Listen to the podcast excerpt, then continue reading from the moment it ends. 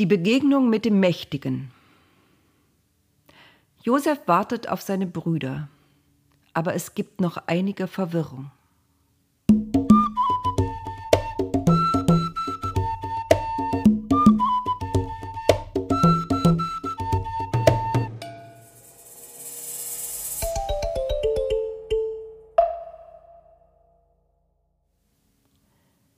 Josef erwartete die Rückkehr seiner Brüder. Würde ihr Vater Jakob Benjamin wirklich mit ihnen ziehen lassen? Ohne ihn zu kommen, das konnten sie nicht wagen, da war er sich sicher. Sie mussten wiederkommen. Der Hunger würde sie nach Ägypten treiben und den Vater zwingen, Benjamin mit ihnen ziehen zu lassen. Aber wann? Die Wochen vergingen, die Hitze blieb und er wusste, das war erst der Anfang.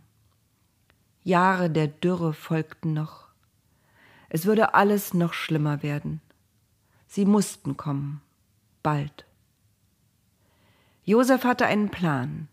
Nichts sollte dem Zufall überlassen werden. Josef musste jetzt oft zurückdenken. Was war alles geschehen in seinem Leben, was wirr und grausam erschien? Und immer wieder war er aus den schlimmsten Lagen gerettet worden aus der Zisterne, in die ihn seine Brüder geworfen hatten. Dann war er verkauft worden als Sklave. Aber das war nicht das Schlimmste gewesen. Man hatte ihn unschuldig angeklagt und ins Gefängnis geworfen, und auch aus diesem dunklen Loch war er wieder herausgekommen. Vieles daran war unberechenbar erschienen, wie ein Zufall. Und doch konnte dies nicht alles Zufall sein. Wer hatte immer wieder eine schützende Hand über ihn gehalten? War das der Gott seiner Väter? Der Gott, mit dem sein Vater gekämpft hatte, damals am Jabok? Und wenn das so war, was hatte Gott mit ihm noch vor, jetzt, wo Josef so vieles erreicht hatte? Er war ein reicher und mächtiger Mann geworden in diesem Land, das ihm fremd war, in dem man in Häusern wohnte und nicht in einem Zelt. Bald würde er seine Brüder treffen, hier in seinem Haus, nicht auf der Straße, nicht auf dem Markt. Sein Haus war riesig und prächtig. Fast hätte man es einen kleinen Palast nennen können. Seinen Leuten hatte er Bescheid gesagt, dass sie die Hebräer, die bereits einmal dagewesen waren, zehn Männer, zu ihm schicken sollten. Auch sein Verwalter wusste, was er zu tun hatte, wenn sie kämen. Wie jeden Morgen trat er an ein kleines Fenster in der Eingangshalle seines Hauses.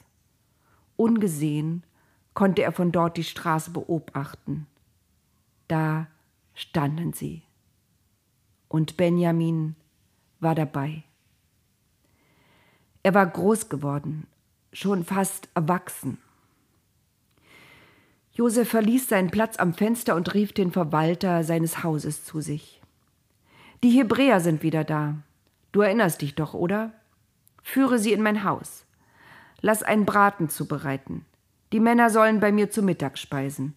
Du weißt, was du zu tun hast. Der Verwalter verbeugte sich tief und entfernte sich. Josef verließ eilig das Haus. Er wollte seinen Brüdern jetzt noch nicht begegnen. Außerdem hatte er zu tun. Der zweitmächtigste Mann Ägyptens musste auch an diesem Tag seiner Arbeit nachgehen und die Verteilung des Getreides überwachen. Von jetzt an sollte alles nach seinem Plan verlaufen. Unwillig folgten die Brüder dem Verwalter in den Palast. Sie fühlten sich nicht wohl zwischen lauter gemauerten Wänden. Sie wünschten sich zurück in ihre Zelte, in das Gewohnte und Vertraute. Was sie hier sahen, versetzte sie in Angst. Sie blieben in der Eingangshalle stehen. Die Wände dort waren weiß gestrichen und mit Bildern verziert, als seien sie echt. Erblickten sie Papyruspflanzen und Lotosblumen. Dazwischen stelzten Vögel auf langen, dünnen Beinen. Es waren Frösche zu sehen und ein Löwe schlich sich durch das Dickicht. Weiter oben wurden die Pflanzen zu farbenprächtigen Mustern, die wie aneinandergereihte Blumen die Wände schmückten. Die Decke wurde von mächtigen Säulen getragen, die dem Raum etwas Herrschaftliches verliehen. Was sie aber am meisten erstaunte, waren Sessel, die an den Wänden aufgestellt waren. Sessel in einem Haus? Und sie hatten gedacht, nur der Pharao säße auf einem Sitz. Zu Hause saßen sie alle auf der Erde, auch beim Essen, auch ihr Vater Jakob. Warum sollten sie nun in das Haus dieses mächtigen Ägypters gehen? Bestimmt ist es wegen des Geldes, das wir beim letzten Mal wieder in unseren Säcken gefunden haben, flüsterte Naphtali Sebulon zu. Sie werden sich auf uns stürzen und uns verhaften. Sie werden uns unsere Esel wegnehmen und uns zu Sklaven machen, meinte der. Alle sahen Hilfe suchen zu Ruben. Der räusperte sich und sprach den Verwalter ganz förmlich an. Bitte, mein Herr, wir waren schon einmal hier, vielleicht erinnert sich der Herr. Wir wollten etwas zu essen kaufen, denn der Hunger ist groß. Der Verwalter schaute verwundert. Er verstand kein Hebräisch. Ruben redete unbeirrt weiter. Als wir auf dem Rückweg unsere Säcke öffneten, da fanden wir jeder unser Geld. Jeder von uns fand seine Geldbörse mit allem Geld darin, das wir für die Reise mitgenommen hatten. Das haben wir jetzt wieder mitgebracht, damit ihr seht, dass wir keine Betrüger sind. Und wir haben noch mehr Geld mitgebracht, denn der Hunger ist groß und wir wollen, wir müssen wieder Getreide kaufen für unsere Familien. Das war eine lange Rede für Ruben. Wir wissen nicht, ergänzte Levi, wer uns damals das Geld in die Säcke gelegt hat. Der Verwalter schien nicht zugehört zu haben. Zum Glück hatte in der Zwischenzeit ein Dolmetscher die Eingangshalle betreten, unbemerkt von den Brüdern. Er übersetzte dem Verwalter, was Ruben und Levi gesagt hatten. Der blieb ganz gelassen. Ihr müsst keine Angst haben, euer Gott, der auch der Gott eurer Väter ist, hat euch da heimlich einen Schatz in eure Säcke gelegt. Euer Geld ist ganz richtig hier geblieben, es ist alles vermerkt in den Büchern. Die Brüder waren erleichtert, gleichzeitig aber auch verunsichert. Was wusste ein Ägypter von dem Gott ihrer Väter? Wer hatte ihm davon erzählt? Wieder öffnete sich eine der vielen Türen in der Halle und herein kam Simeon. Benjamin, der bis dahin die Bilder betrachtet hatte, lief als erster zu ihm. Die Brüder atmeten erstmal auf. Was ist mit unseren Eseln? fragte Assa vorsichtig. Sie werden versorgt, antwortete der Dolmetscher höflich. Und nun kommt endlich herein. Sie wurden in ein Zimmer im Innern des Hauses geführt, in dem noch mehr Stühle standen. Man nötigte sie, darauf Platz zu nehmen. Diener kamen mit Schüsseln und Wasserkannen und wuschen ihnen die Füße, die staubig waren von der Reise. Man führte die Brüder in den Innenhof. Auf einem Teich wuchsen Lotuspflanzen. Wartet hier, forderte sie der Dolmetscher auf. Wenn es Mittag ist, wird Zafenat Paneach zurückkommen. Er will mit euch das Mittagsmahl einnehmen. Dann verließ er sie. Beklommen sahen sich die Brüder um. Die Geschenke hielten sie an sich gepresst, damit sie sie nicht vergessen konnten. Schließlich nach einer Weile des Schweigens erzählten sie Simeon, was sie erlebt hatten, und erfuhren, dass er in seiner Gefangenschaft nichts Schlimmes erlebt hatte, außer dass er in Sorge gewesen war, wann die Brüder zurückkämen. Er hatte alles bekommen, was er zum Leben brauchte, aber die Einsamkeit hatte ihm zugesetzt. Beklommen näherte sich Josef seinem Haus. Er musste weiter mit Hilfe des Dolmetschers mit seinen Brüdern reden. Gleich würde er sich ihnen noch nicht zu erkennen geben. Sein Plan reichte weiter. Er sah anderes vor. Er betrat den großen Raum, in den die Brüder inzwischen geführt worden waren, um ihn zu treffen. Sie verneigten sich vor ihm bis auf die Erde. Etwas unbeholfen überreichten sie ihm ihre Geschenke. Seine Hände zitterten, als er sie entgegennahm. Das Räucherharz, die Kräuter, alles roch nach Zuhause. Höflich bedankte er sich in der Sprache Ägyptens. Auf einen kurzen Blick hin wurde alles, was er sagte, übersetzt, ebenso die Antworten der Brüder. Geht es eurem alten Vater wohl, von dem ihr mir erzählt habt? Ist er noch am Leben? Das wollte Josef als erstes wissen. Sie antworteten Deinem Knecht, unserem Vater, geht es wohl, und ja, er ist noch am Leben. Wieder verbeugten sie sich tief. Josef war froh darüber. So konnten sie nicht sehen, wie er rot wurde vor Freude und dass er ihre Worte auch ohne Übersetzer verstand. Er wandte sich an Benjamin, seinen Bruder derselben Mutter. Ist das euer jüngster Bruder, von dem ihr mir erzählt habt? Die anderen nickten.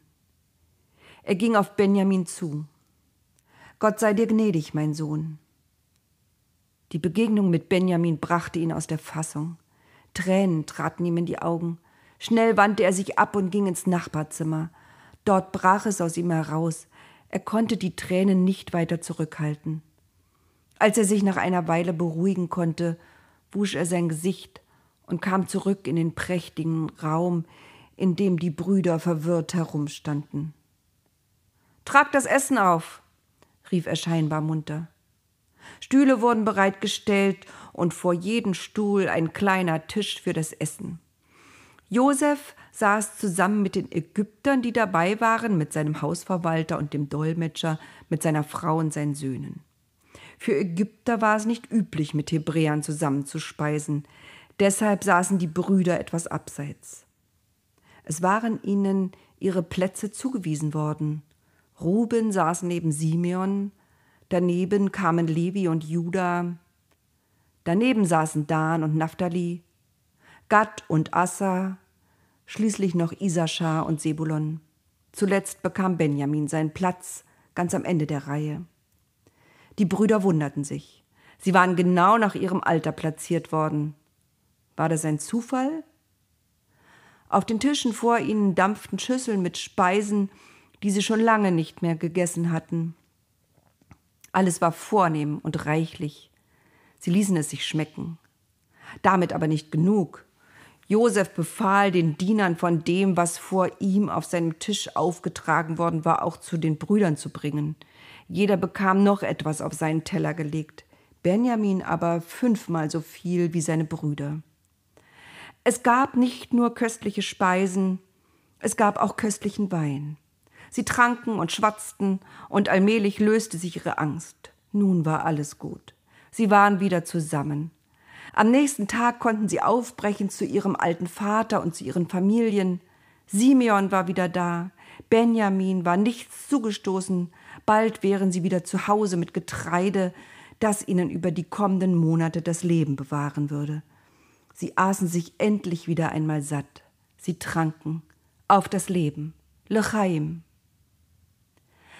Als die Brüder schon schliefen, befahl Josef seinem Hausverwalter: Fülle den Männern ihre Säcke mit Getreide, füll so viel hinein, wie es irgendwie geht, so viel, wie die Esel tragen können, und lege jedem sein Geld wieder oben in den Sack. Der Verwalter wollte sich schon an die Arbeit machen. Noch etwas, fügte Josef hinzu. Pack meinen Becher, den silbernen Becher, aus dem ich immer trinke, den pack dem Jüngsten, dem Benjamin, neben sein Geld auf das Getreide. Der Hausverwalter verstand nicht. Euren Becher, Herr? Warum wollt ihr den verschenken? Tu einfach, was ich dir sage. Josef reichte ihm seinen Becher. Ich erkläre es dir später.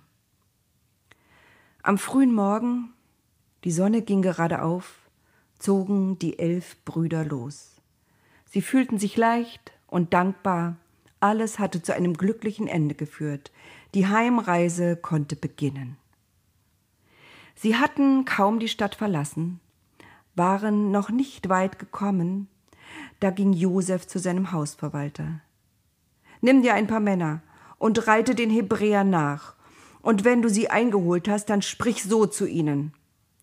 Warum habt ihr Gutes mit Bösem vergolten? Warum habt ihr den silbernen Becher gestohlen, den Becher, aus dem mein Herr immer trinkt, den Becher, mit dessen Hilfe er auch Wahrsagen kann? Ihr seid böse und verlogen.